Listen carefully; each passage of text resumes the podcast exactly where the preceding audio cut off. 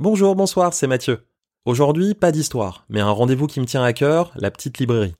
J'avais l'intention de sortir ce rendez-vous un peu plus tard, mais comme les enfants doivent rester à la maison, je me suis dit que ça valait le coup de vous partager dès maintenant les livres et les BD jeunesse que j'adore et dont on peut profiter dès 6 ou 7 ans.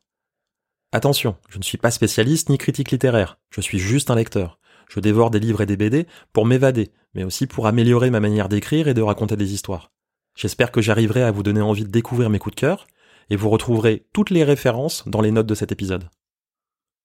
Pour ce premier épisode, j'avais envie de vous présenter mes trois chouchous, si incroyables que je les recommande toujours en premier quand on me demande quoi lire. Mon chouchou numéro un, c'est La rivière à l'envers, de Jean-Claude Morleva. Quand je l'ai terminé, je suis resté sans voix.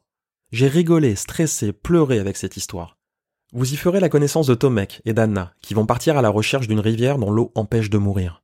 Tout est incroyable dans cette histoire mais ce que j'ai adoré, c'est qu'elle se divise en deux tomes. Dans le premier, on suit Tomek, dans le second, Anna, car pendant quasiment toute l'histoire, les deux héros sont séparés. On visite les mêmes lieux, mais différemment à chaque fois, et souvent on a le cœur qui bat en se disant qu'ils pourraient se croiser. En plus d'être disponible en roman, ce trésor de lecture a été génialement adapté en BD. Mon chouchou numéro 2, c'est Verte, Pomme et Mauve, de Marie Desplechin.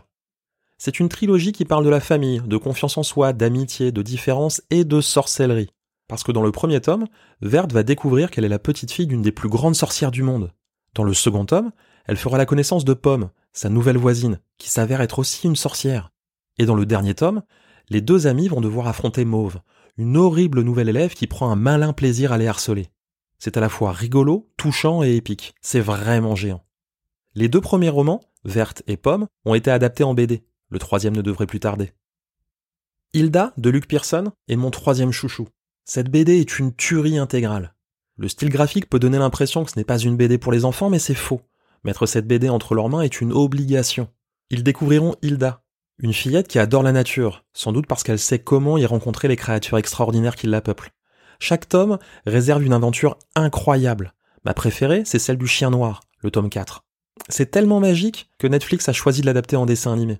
Et si c'est une réussite, je vous encourage à dévorer les 6 tomes déjà disponibles. En plus de mes chouchous, je dois vous parler de trois de mes coups de cœur. D'abord d'Aubépine, de Carensac et Tom Picot. J'ai retrouvé un peu d'Hilda dans cette histoire. Impossible de s'ennuyer. En même temps, on parle d'une petite fille qui déménage dans un trou perdu, qui croit qu'elle va mourir d'ennui, mais au lieu de ça, elle croise une vieille femme mystérieuse, devient amie avec un chien qui parle, part combattre un génie saligo et des menaces magiques au fil des saisons. Cette série compte déjà quatre tomes qui se dévorent en un rien de temps.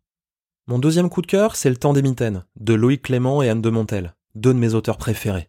Cette série s'était arrêtée il y a quelque temps, mais elle vient d'être rééditée. Le premier tome s'appelle La peau de l'ours. C'est une enquête pleine de suspense et de sourire. Vous rencontrerez Arthur, un jeune ours qui, à peine arrivé dans sa nouvelle école, va mener des recherches avec d'autres élèves sur d'inquiétantes disparitions. Mon troisième coup de cœur est un roman qui s'appelle Si on chantait. C'est un livre unique, qui réunit 13 auteurs qui ont chacun écrit un chapitre pour raconter l'histoire d'Ambre et Edmond, deux amis que tout oppose. Ambre est l'aîné d'une famille de 8 enfants, et ils vivent dans un minuscule appartement. Edmond, lui, est fils unique, et ses parents sont richissimes. Je l'ai lu d'une traite, sans pouvoir m'arrêter. J'ai beaucoup ri, et je ne me suis pas ennuyé tellement il y a de péripéties. Si vous l'achetez, les bénéfices seront reversés au secours populaire, pour favoriser l'accès à la culture à tous. Alors n'hésitez pas.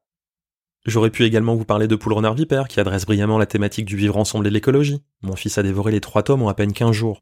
De l'école d'Émilie Garou ou de Raoul, que j'ai adoré. Des cahiers d'Esther ou du monde de Lucrèce, dont ma fille attend les prochains tomes avec impatience. Mais je ne veux pas vous ensevelir sous les recommandations. Et vous? Quels sont vos chouchous et vos coups de cœur? N'hésitez pas à me le dire par mail, Facebook ou Instagram. Je vous laisse, j'ai une pile à lire à dévorer. Et d'ici le prochain épisode de la petite librairie, comptez sur moi pour vous offrir plein de petites histoires. À bientôt